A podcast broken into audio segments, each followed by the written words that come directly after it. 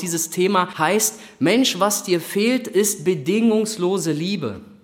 Auf der einen Seite ist es sehr negativ behaftet, weil da steht ja, das fehlt dir eigentlich, aber auf der anderen Seite ist es sehr positiv ausgedrückt, das, was dir fehlt, ist eine bedingungslose Liebe.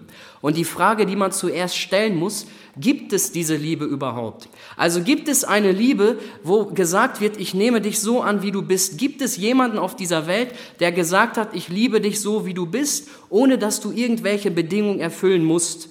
Und ich möchte dir heute mit dieser Predigt beantworten, ja, es gibt so eine Person. Es gibt jemanden, der dir eine bedingungslose Liebe schenken möchte. Und ich möchte in den nächsten 30, 40 Minuten dir erklären, wer das eigentlich ist. Und ich möchte erklären, was diese Person eigentlich getan hat, um dir zu zeigen, dass diese Person dich eben bedingungslos liebt. Und deswegen freue ich mich ganz besonders, dass du heute Abend hier hingekommen bist. Eine Liebe, die bedingungslos ist. Als ich äh, dieses Wort bedingungslos mal gelesen habe, ist mir eine Situation eingefallen, die habe ich mit meinem kleinen, äh, nicht mein kleiner Neffe, aber das war der Sohn von meiner äh, Cousine. Er war drei Jahre alt, das war ungefähr vor drei, vier Jahren. Ich weiß jetzt nicht mehr genau, worum es ging, aber ich weiß noch, was er zu mir gesagt hat. Ich kann den äh, genauen Wortschatz jetzt nicht wiedergeben, aber das war ziemlich interessant. Er sagte zu mir, wenn du dieses oder jenes tust, dann bist du mein bester Freund. Ich weiß jetzt nicht mehr genau, worum es ging, aber dieser kleine Drei-Käse-Hoch, der gerade drei Jahre alt war, der hat eine große Weisheit. Und er wusste ganz genau, wenn ich mich für jemanden entscheide, der mein Freund ist, dann muss er gewisse Voraussetzungen mitbringen. Wenn ich entscheide, ob er mein Freund ist oder mein Feind, dann muss er gewisse Bedingungen erfüllen. Und dieser Mensch war gerade mal drei Jahre. Und das, was dieser Mensch so mit drei Jahren macht, ich glaube, das machen die Menschen auch noch im hohen Alter, sie setzen gewisse Voraussetzungen an eine Person. Diese Person muss gewisse Bedingungen erfüllen und dann entscheide ich mich, ist es mein Freund oder ist es mein Feind. Ich weiß damals gar nicht, ob ich bei diesem Kleinen diese Bedingungen erfüllt habe, aber wir verstehen uns eigentlich ganz gut. Kann auch sein, dass er das damals vergessen hat. Ich weiß es auf jeden Fall nicht. Aber er sagte, wenn du dieses oder jenes tust, dann entscheide ich mich, dass du mein Freund bist. Bedingungslose Liebe, gibt es das eigentlich? Wenn ich Predigten vorbereite, dann gibt es einen guten Freund, der mir hilft. Das ist Wikipedia, kennt ihr wahrscheinlich alle. Und ich habe diesen guten Freund eigentlich mal gesagt, was ist eigentlich Liebe? Was bedeutet eigentlich Liebe? Und er hat mir eine Antwort gegeben und ich möchte euch die Antwort mal mitgeben. Liebe ist im Allgemeinen die Bezeichnung für die stärkste Zuneigung und Wertschätzung, die ein Mensch einem anderen entgegenzubringen in der Lage ist. Das Gefühl der Liebe kann unabhängig davon entstehen, ob es erwidert wird oder nicht. Nach engerem und verbreitetem Verständnis ist Liebe ein starkes Gefühl mit der Haltung inniger und tiefer Verbundenheit zu einer Person. Lange Rede, kurzer Sinn, du hast Schmetterlinge im Bauch. Du hast weiche Knie und du bist total verknallt. Und ich habe mir gedacht, das ist eine gute Definition, die ich jetzt vorgelesen habe, aber ich möchte mal Experten fragen, was die eigentlich von Liebe halten. Und ich bin auf eine Seite gestoßen, da ist die Meinung von Menschen unter zehn Jahren angegeben. Also da werden Leute gefragt, die unter zehn Jahre alt sind, was versteht ihr eigentlich unter Liebe? Und das ist ziemlich interessant, was die so erzählen. Hör mal ganz kurz zu. Rebecca, acht Jahre. Als meine Oma Arthritis bekam, konnte sie sich nicht mehr bücken, um ihre Fußnägel zu lackieren. Mein Opa macht das jetzt immer für sie, obwohl auch er Arthritis an seinen Händen bekam. Das ist Liebe. Jetzt hört mal zu, was Karl sagt. Er ist fünf Jahre alt. Liebe ist, wenn ein Mädchen Parfüm benutzt und ein Junge Rasierwasser und sie sich gegenseitig beschnuppern. Also Karl wäre auf jeden Fall ein Kandidat für die Seelsorge. Ich weiß nicht, ich, ich, ich war im Kindergarten, da weiß ich, ich habe sowas eigentlich nicht gemacht. Aber das ist halt so das Verständnis, was er von Liebe hält. Tommy, sechs Jahre. Liebe ist ein kleiner alter Mann und eine kleine alte Frau, die immer noch Freunde sind, obwohl sie sich schon so lange kennen. Jetzt Cindy, acht Jahre. Als ich einmal auf einer Bühne auf dem Klavier vorspielen musste, hatte ich viel Angst. Ich schaute alle Leute an, die mir zusahen, und dann entdeckte ich im Publikum meinen Vater, der mir zulächelte.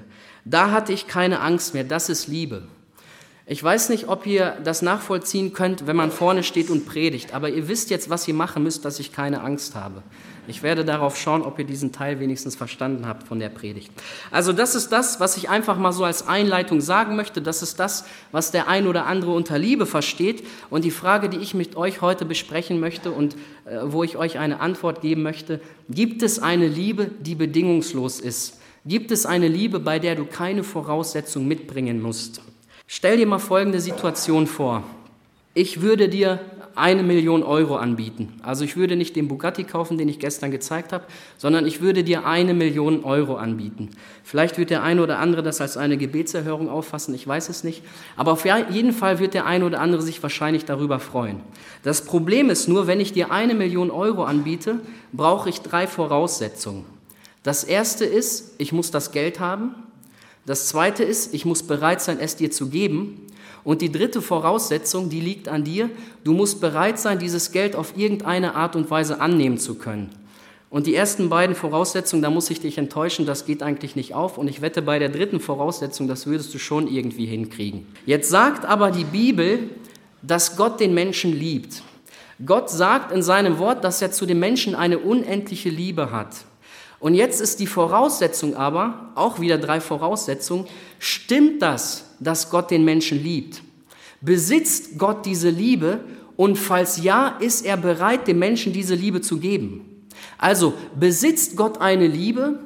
Ist Gott bereit, diese Liebe dem Menschen zu geben? Und wie sieht das eigentlich praktisch aus? Ist der Mensch in der Lage, die Liebe, von der Gott redet, von der die Bibel spricht, ist der Mensch in der Lage, diese, diese Liebe ganz persönlich für sich im Leben zu beanspruchen? Und ich möchte auch darauf, aus, äh, darauf mal eingehen, wie das eigentlich im praktischen Leben aussehen kann. Gott ist die Liebe. Ich glaube, das ist allgemein bekannt und man sagt ja auch sehr oft der liebe Gott. Das können wir, das, das äh, haben wir schon oft gehört, auch von Menschen, die überhaupt nicht an einen Gott glauben. Sie sprechen sehr oft von einem lieben Gott. Aber es gibt Menschen, die sagen etwas ganz anderes über Gott. Es gibt Menschen, die sagen, es gibt eigentlich keinen lieben Gott. Und ich möchte dir jetzt etwa was vorlesen, was in den letzten 10, 11, 12 Jahren passiert ist. Und das hast du wahrscheinlich mitbekommen, das hast du wahrscheinlich irgendwo auch gelesen, das hast du in den Nachrichten verfolgt. Und hör mal genau zu, was ich jetzt vorlese. Ein Seebeben mit der Stärke von 9,1 auf der Richterskala vermelden die Radiostationen am zweiten Weihnachtstag 2004. Ein bis dahin noch nie gehörter Wert. Die Kraft dieses Tsunamis war so gigantisch, dass fast 230.000 Menschen an diesen Folgen des Infernos gestorben sind. 230.000 Menschen sind gestorben aufgrund eines Tsunamis. Ich lese dir noch mal was vor. Am 12. Januar 2010 bebte auf Haiti die Erde. Geschätzte 316.000 Menschen starben. Es war anhand der Opferzahlen das schlimmste Erdbeben in der Geschichte des gesamten Kontinents Amerika. Wäre es nicht die Aufgabe gewesen eines lieben Gottes, all das zu verhindern? Würde es nicht in der Verantwortung eines lieben Gottes liegen, dass er wirklich dem Menschen auf gewaltige Art und mächtige Weise dort Hilfe zur Seite stellt? Könnte Gott nicht seine Liebe so ausdrücken, dass er in diesen Momenten einen Engel geschickt hätte, der jeden einzelnen Menschen ohne Verletzung herausgeführt hätte? Könnte Gott nicht einen Engel schicken, der wirklich das vollbracht hätte, dass kein einziger Mensch hätte sterben müssen in diesen Tagen? Aber das haben wir leider nicht gesehen. Wir haben leider nicht gesehen, dass Gott irgendwie auf irgendeine Art und Weise geholfen hat. Wenn wir das gesehen hätten, dann könnten wir auf diese Zeiten zurückschauen und könnten sagen, es gibt einen Gott, der uns unendlich liebt. Es gibt einen Gott, dem es nicht egal ist, ob ich leide. Es gibt einen Gott, der mitempfinden kann mit den Schmerzen, die ich eigentlich habe. Und es gibt einen Gott, der mir geholfen hat in dieser Zeit. Aber das, was wir gesehen haben, war es eben nicht. Das, was wir gesehen haben in diesen Tagen, war, dass zigtausend Menschen auf brutale Art und Weise den Weg zur Ewigkeit antreten mussten. Und zurückzuführen kann man sagen, es gibt wahrscheinlich keinen Gott, der uns liebt. Denn wenn es einen Gott gegeben hätte, der uns geliebt hätte, dann hätte er eingegriffen und hätte irgendetwas getan. Denn das ist Bestandteil der Liebe. Die Liebe besteht aus vielen Dingen und die Liebe hat den Bestandteil, dass wenn ich jemanden sehe, der leidet, dass ich ihm einfach helfen muss. Die Liebe kann es nicht zulassen, wenn jemand leidet. Die Liebe muss diesem Menschen helfen. Und es wäre eigentlich die Aufgabe eines liebenden Gottes gewesen, den Menschen in diesen Situationen zu helfen. Ich möchte einfach mal ein paar Bestandteile der Liebe mal so erwähnen, das, was die Liebe eigentlich ausmacht. Das ist die Fürsorge für einen anderen Menschen. Das ist das Erbarmen, was ich habe, wenn ich sehe, dass er leidet. Das ist das Versorgen, das ist das Führen, das ist das Leiten und das ist das Beschützen und das ist das Bewahren. Das sind Bestandteile der Liebe und daran erkenne ich, ob ein Mensch mich wirklich liebt. Und jetzt wollen wir mal schauen, gibt es diese Dinge bei Gott. Also die Bibel ist ja ein Buch, das über Gott schreibt. Die Bibel ist ein Buch, in der wir den Charakter Gottes erkennen. Und die Frage, die ich jetzt mit euch mal beantworten möchte, gibt es Beispiele aus der Bibel, die uns ganz klar zeigen, dass Gott eine bedingungslose Liebe gegenüber den Menschen hat? Und ich möchte, dass wir uns jetzt mal einige Sachen anschauen. Schauen wir mal, ob wir diese Sachen bei Gott finden. Wir sind gestern 100 Jahre zurückgegangen im Geiste und haben uns so ein altes Flugzeug angeschaut. Ich möchte heute noch mal ein paar Tage draufsetzen, dass wir noch viel, viel weiter zurückgehen und dass wir in den Garten Eden gehen. Die Bibel sagt, dass Gott die Welt erschaffen hat und die Bibel sagt, dass Gott ein Paradies erschaffen hat. Und dieses Paradies ist der Garten Eden gewesen. Und die Bibel sagt, dass Gott eine vollkommene, Schöpf vollkommene Schöpfung erschaffen hat. Und in diese Schöpfung hinein hat Gott den Menschen gesetzt. Das waren Adam und Eva und eines der Prinzipien, welches Gott immer verfolgt hat, er wollte Gemeinschaft mit den Menschen haben. Und das lesen wir durch die Bibel hinweg. Gott wollte unter den Menschen wohnen und Gott wollte Gemeinschaft mit diesen Menschen haben. Und aufgrund seiner Fürsorge, weil er den Menschen liebt, hat er dem Menschen im Garten Eden eine Grenze gesetzt. Und diese Grenze hieß, du kannst von jedem Baum essen im Paradies, den du siehst, aber vom Baum der Erkenntnis darfst du nichts essen. Das war einfach ein Gebot, welches Gott dem Menschen gegeben hat und er wollte in Frieden mit dem Menschen leben. Und wir wissen ganz genau, es gibt auch bei euch zu Hause gewisse Hausregeln. Und der Frieden zu Hause kann nur erhalten bleiben, wenn ein jeder diese Regeln einhält. Und genauso hat es Gott mit dem Menschen gemacht. Gott hat ihm ein Gebot gegeben und hat gesagt, ich ziehe hier eine Grenze und diese Grenze darfst du nicht überschreiten. Und an einem Tag, die Bibel sagt, Gott wandelte im Garten Eden. An einem Tag ging Gott durch den Garten Eden und da ist etwas Merkwürdiges passiert. Er hat Adam nicht gefunden. Er ging in den Garten Eden, wo er immer Gemeinschaft mit dem Menschen hatte, und er hat Adam nicht gefunden. Und dann stellt er die Frage, Adam, wo bist du? Adam, wo bist du eigentlich?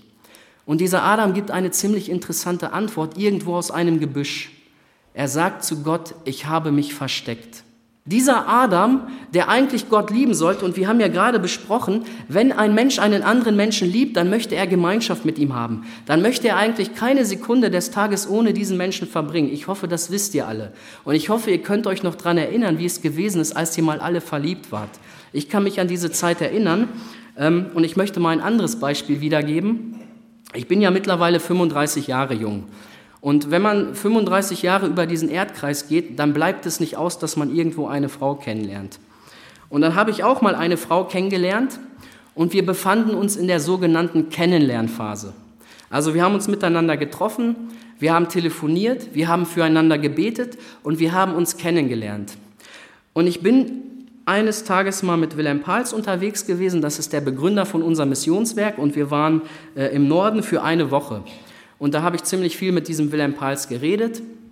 Und äh, dann habe ich ihm gesagt, ich habe ein Mädchen kennengelernt und wenn diese Tage vorbei sind, dann werde ich mich mal mit diesem Mädchen wieder treffen. Und was er gemerkt hat, es hat mich gar nicht so gefreut, mich mit diesem Mädchen zu treffen. Und dann hat er gesagt, Christian, weißt du, wenn man einen Menschen liebt, dann sollte man eigentlich eine Sehnsucht haben, Gemeinschaft mit ihm zu haben. Und ich merkte daran, dass ich diesen Menschen eigentlich nicht wirklich liebe. Tue ich bis jetzt nicht, ich vermisse sie auch nicht, sie mich auch nicht. Ähm, ist auch nicht schlimm, wir sind, wie man das in christlichen Kreisen sagt, wir sind in Frieden auseinandergegangen. Aber was ich dadurch gemerkt habe, ich habe keine starken Gefühle für sie gehabt. Es hat mich eigentlich gar nicht gestört, wenn ich sie mal eine Woche nicht gesehen habe. Ich habe das Ganze geistlich verpackt. Ich habe gesagt, du musst zuerst nach dem Reich Gottes trachten. Das ist ganz wichtig. Du musst evangelisieren. Du musst Jugendfreizeiten machen. Aber es hat mich gar nicht gestört, wenn ich sie in dieser Zeit nicht gesehen habe. Und das ist eigentlich ziemlich traurig gewesen. Und ich habe gemerkt, ich habe diesen Menschen nicht geliebt. Und wenn man einen Menschen liebt, dann möchte man Gemeinschaft mit ihm haben. Und jetzt siehst du auf einmal diesen Adam, der hört, wie Gott den Garten Eden betritt und dieser Adam versteckt sich. Und dieser Adam sagt eigentlich durch das, was er tut, ich möchte mit dir keine Gemeinschaft haben. Ich möchte dich eigentlich nicht sehen, ich möchte mit dir eigentlich nicht sprechen. Das heißt, von der Liebe von Adam zu Gott ist irgendwas kaputt gegangen. Irgendwas war da gebröckelt, irgendwas ist kaputt gegangen, irgendein großer Bruch ist in seinem Herzen Gott gegenüber geschehen. Und das, was da passiert ist, war, er hat die Fürsorge Gottes missachtet. Gott hat zu ihm gesagt, Adam, ich setze dir eine Grenze. und du darfst vom Baum der Erkenntnis nichts essen. Und Adam hat genau das Gegenteil gemacht von dem, was Gott ihm sagte. Er hat sich verführen lassen, es kam die Schlange, wir kennen die Geschichte, es kam die Frau, die hat ihm auch noch ein bisschen von diesem Apfel gegeben. Und das, was daraufhin passiert ist, war ein absoluter Vertrauensbruch Gott gegenüber. Jetzt könnte man natürlich sagen, weißt du, die Bibel sagt ja, Gott ist ein Gott der Liebe. Und Gott könnte jetzt Folgendes machen. Gott könnte sagen, Adam, ich weiß, dass du ein schwacher Mensch bist und ich weiß, du hast etwas getan, was mir eigentlich nicht gefallen hat. Aber ich drücke ein Auge zu, okay, in dem Fall muss ich zwei Augen zudrücken und wir vergessen die Sache einfach. Das ist etwas, was Gott hätte tun können. Aber jetzt schauen wir mal, was Gott getan hat, der angeblich den Menschen unendlich liebt. Er tut etwas, was eigentlich nichts mehr mit der Liebe zu tun hat. Und da lesen wir in 1. Mose 3, Vers 24, und er trieb den Menschen hinaus aus den Garten Eden.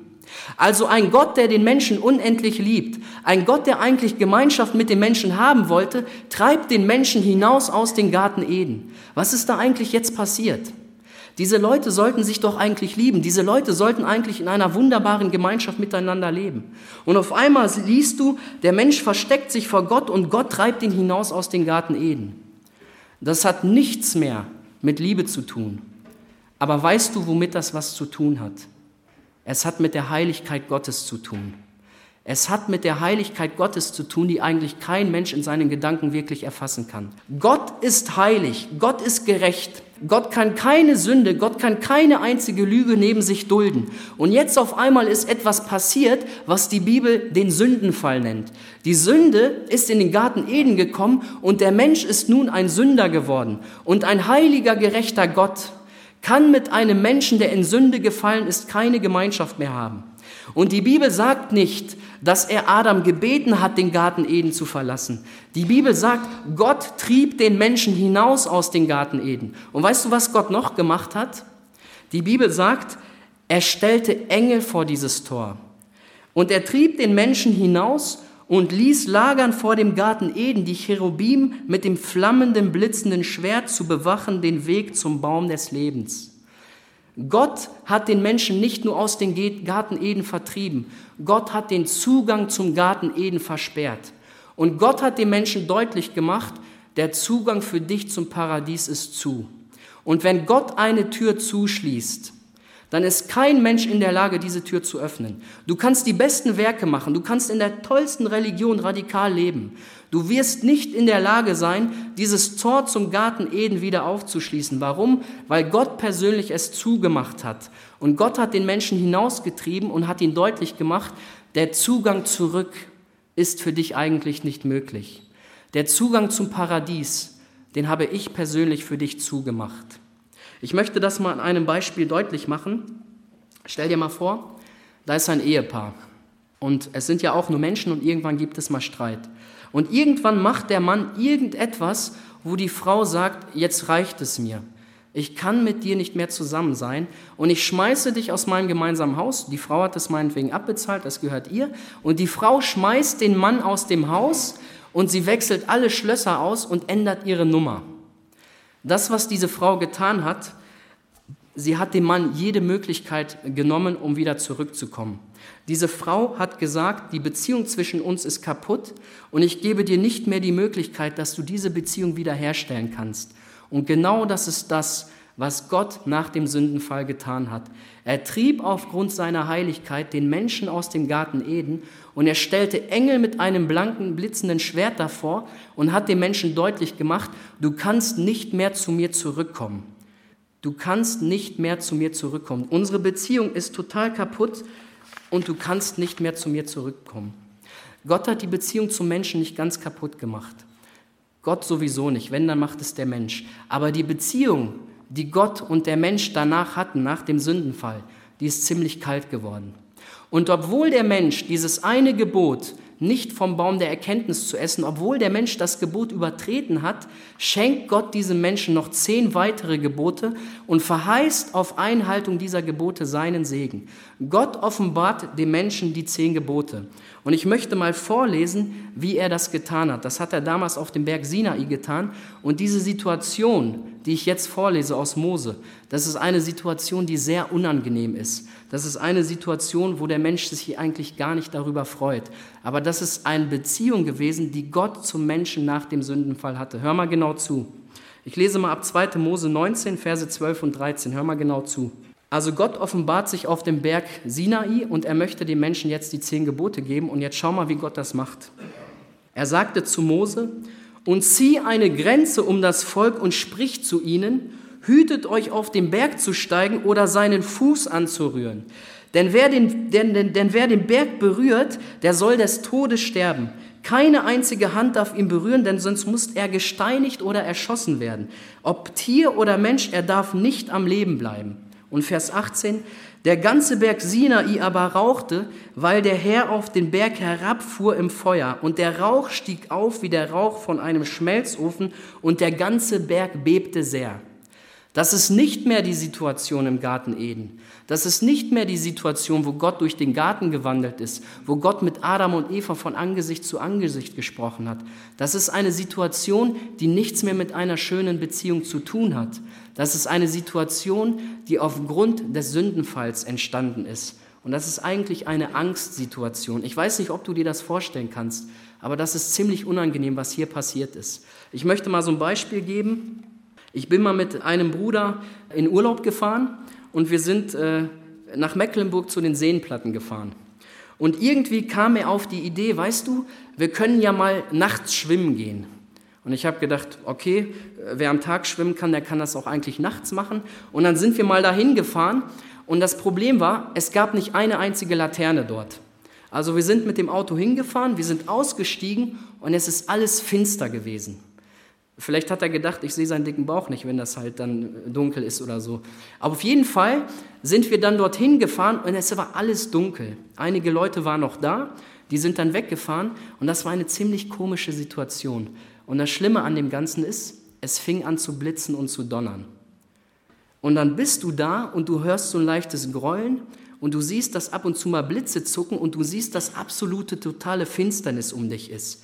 Und das war eine sehr unangenehme Situation. Auf einmal merktest du, dass der Wind immer stärker wurde und ich habe gesagt, du weißt du, wäre jetzt eigentlich gut, wenn wir wieder zurückfahren. Er wollte noch ein bisschen schwimmen. Ich habe dann gedacht, okay, ich bin jetzt ein cooler Typ, ich mache da ganz mit und so, ich lasse mir nichts anmerken. Aber es war eine komische Situation. Und wenn ich mir diese Situation vorstelle, die das Volk Israel damals durchgemacht hat, dann kann man sagen, es ist keine schöne Beziehung zu einem Gott gewesen. Das war keine Beziehung zu einem Gott, den man lieben Vater nennen kann. Es war eine Angstbeziehung. Es war eine Beziehung, wo man sagen kann, es hat mit Liebe überhaupt nichts mehr zu tun. Aber Gott ist ein Gott der Liebe. Und ich möchte mal einen Aspekt von Gott rausnehmen, was auch zu Liebe gehört. Zu Liebe gehört, dass ich einen Menschen wunderbar führe und leite. Und ich glaube, es gibt keinen Psalm, neben Psalm 23, es gibt keinen Psalm, der es besser beschreibt als Psalm 78. Und in diesem Psalm 78 wird Gottes Liebe dem Menschen gegenüber deutlich. Und Gott offenbart sich, dass er ein wunderbarer Hirte ist und dass er eine tiefe Liebe zu dem Menschen hat obwohl dieser Mensch ständig das tut, was er eigentlich nicht möchte. Und ich möchte mal äh, euch ganz kurz fragen, wer von euch hat Neffen und Nichten? Einmal Hand hoch. Okay, das sind einige.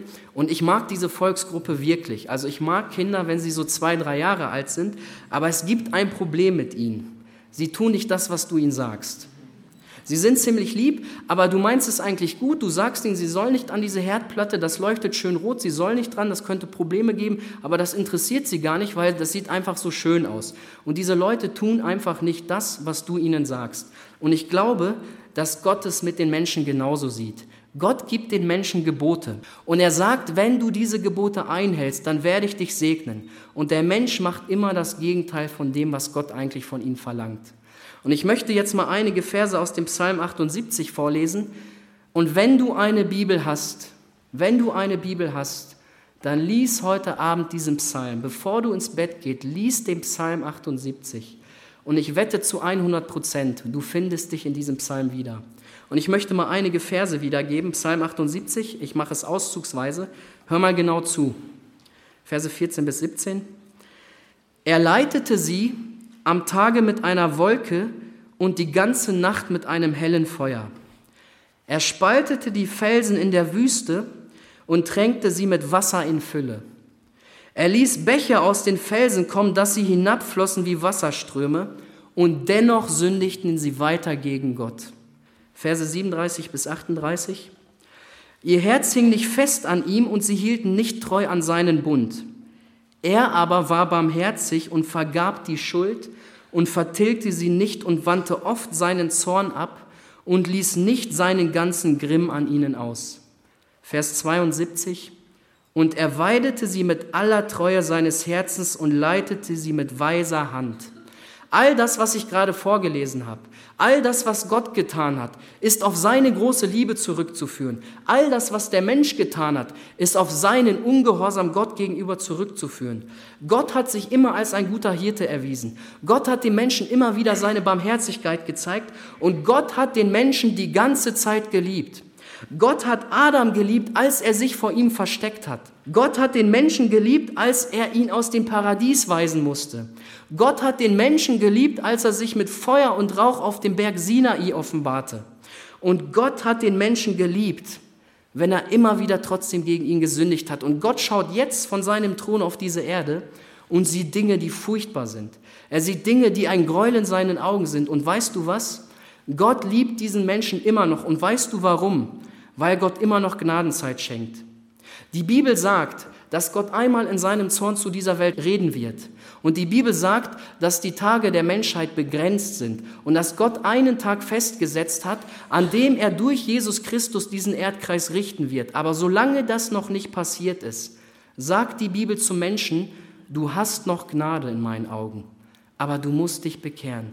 Du musst umkehren von deinem Weg und du musst zurückkehren zu mir. Gott hat den Menschen immer geliebt, aber seine Heiligkeit hat die Gemeinschaft mit dem Menschen nicht zugelassen. Ich möchte einen Vers vorlesen aus 1 Samuel 6, Vers 20. Wer kann bestehen vor dem Herrn, diesem heiligen Gott? Ich lese eine andere Übersetzung, die es noch besser ausdrückt. Kann überhaupt jemand in der Nähe des Herrn dieses heiligen Gottes leben? Kann überhaupt jemand in der Nähe dieses heiligen Gottes leben? Die Antwort ist nein. Die Voraussetzung dafür, dass er überleben könnte in der Nähe Gottes, wäre, dass er ohne Sünde wäre. Und das ist ein Zustand, den der Mensch aus eigener Kraft nicht erreichen kann. Aber das ist ein Zustand, den Gott den Menschen aufgrund seiner Liebe gewährt. Und ich möchte mal einen Vers vorlesen in 1. Johannes 4, Vers 10. Darin besteht die Liebe nicht, dass wir Gott geliebt haben, sondern dass er uns geliebt hat und gesandt seinen Sohn zur Versöhnung für unsere Sünde. Das ist der Knackpunkt der ganzen Geschichte.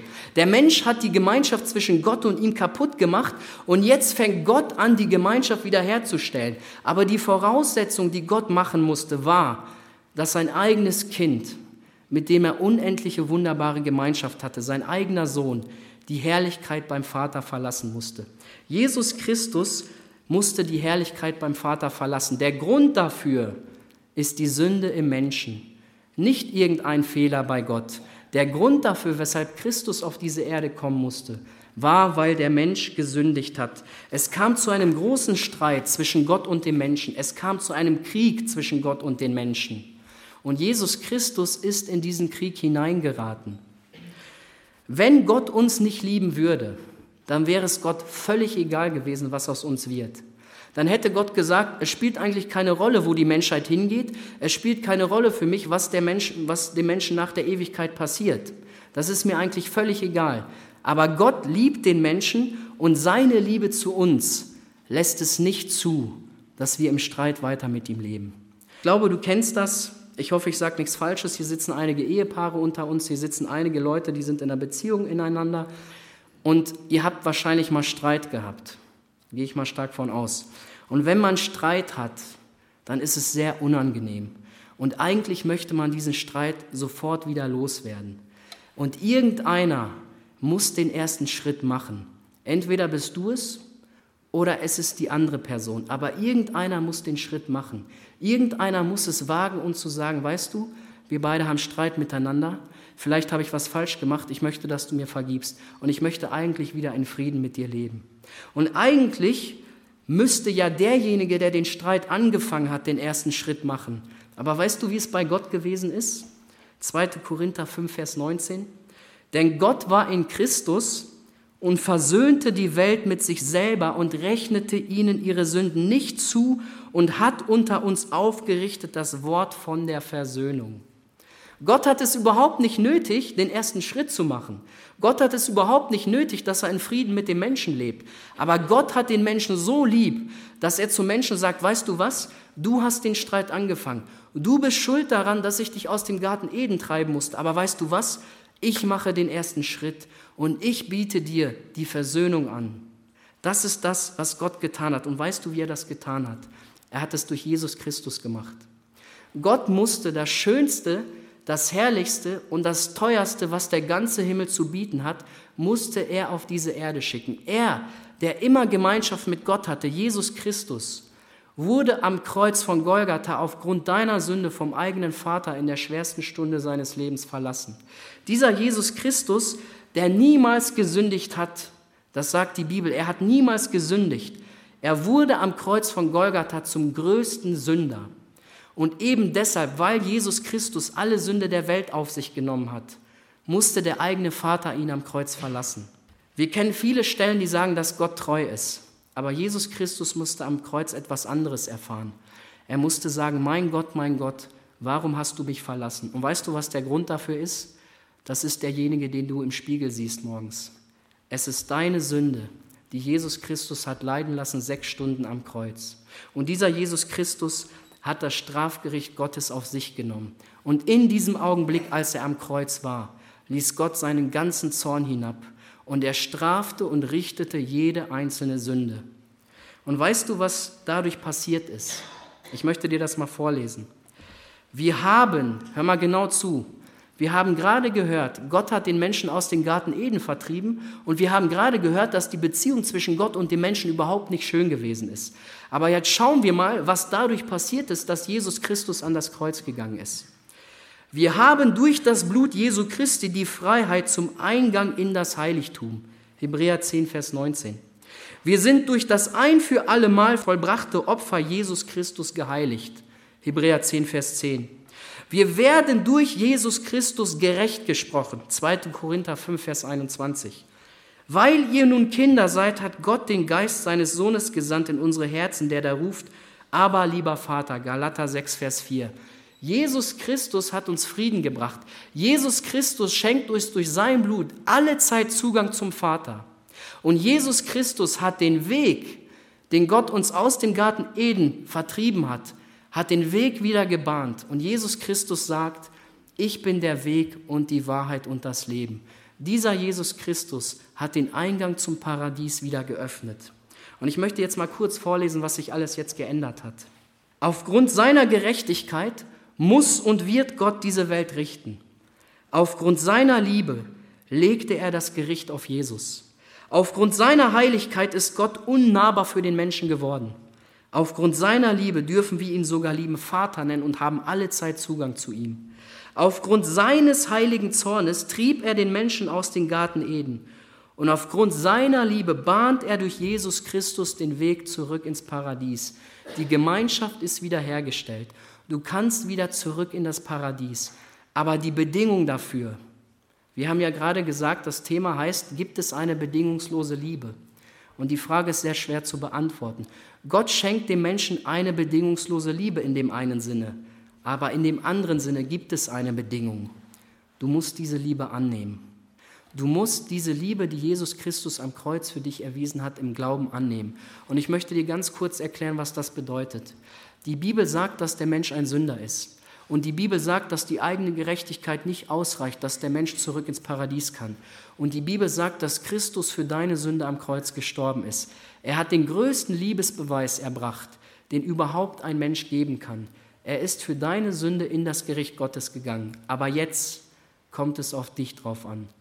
Das, was Jesus Christus von dir verlangt, dass du deine Unzulänglichkeit erkennst, dass du einfach erkennst, dass du ohne ihn nicht gerecht werden kannst und dass du mit deiner gesamten Sünde zu ihm an das Kreuz gehst und um Vergebung deiner Schuld bittest. Das ist das, was die Bibel Buße nennt. Und in dem Augenblick, wenn ein Mensch das tut, wird er von Gott aufgrund des Kreuzes, aufgrund der Stellvertreter äh, Todes von Jesus wird er gerecht und heilig durch Gott gesprochen. Und in diesem Augenblick hat der Mensch diese Liebe, die Gott ihm gegeben hat, angenommen. Aber er hat zwei Möglichkeiten. Er nimmt die Liebe an oder er tut es einfach nicht. Wenn du einen Liebesbrief bekommst, dann erwartet der, der dir den geschrieben hat, immer eine Antwort. Vor 2000 Jahren hat Gott persönlich mit dem Blut seines Sohnes dir einen Liebesbrief hinterlassen. Aber die Antwort möchte er von dir persönlich haben und die Antwort kannst du ihm heute geben. Wir werden das jetzt so machen, wir werden jetzt gleich ein Lied hören und während des Liedes werde ich auch noch hier bleiben und hör dir dieses Lied mal an. Das ist ganz gut, ich kenne das. Und wenn dieses Lied aufgehört hat, werde ich diesen Gang rausgehen, ich werde die Treppe hochgehen und ich werde in einem Raum auf dich warten.